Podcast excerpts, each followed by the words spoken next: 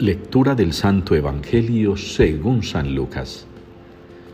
En aquel tiempo dijo Jesús, Ay de ti, Corosaín, ay de ti, Betsaida, pues si en Tiro y en Sidón se hubieran hecho los milagros que en vosotras, hace tiempo que se habrían convertido vestidos de sayal y sentados en la ceniza.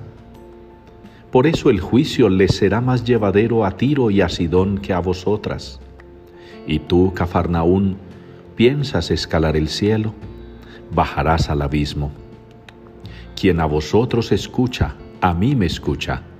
Quien a vosotros rechaza, a mí me rechaza.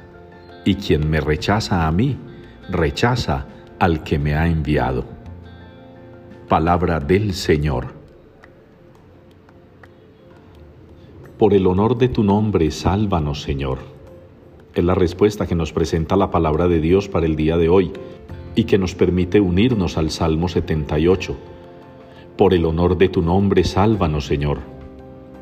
Y lo que nos invita hoy la palabra de Dios a pedir es precisamente eso, que nos salve el Señor, que nos salve del pecado, que nos salve de la maldad, que nos salve de cultivar en nuestra mente o en nuestro corazón actitudes negativas, sentimientos malos que nunca sintamos el deseo de obrar contra nadie, de hacerle el mal a nadie, que nunca le cojamos bronca o pereza o fastidio a ninguna persona, por más diferente que nos parezca, o porque no comulguemos con algunas de sus actitudes que a veces en nuestro pecado juzgamos negativas siendo buenas.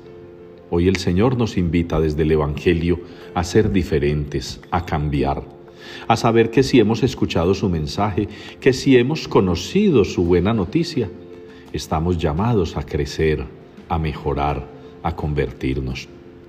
Que la palabra de Dios en este día sea pues para nosotros ocasión de arrepentimiento, ocasión de revisión de vida, ocasión de replantear nuestra existencia, si es que acaso vivimos como algunos pobres hombres y mujeres de este mundo, que no tienen mente y corazón para lo bueno, que solo buscan hacer el mal y que por ello, lamentablemente, rechazan a Cristo y con rechazar a Cristo rechazan a Dios y rechazando a Dios rechazan cualquier posibilidad de ser salvados.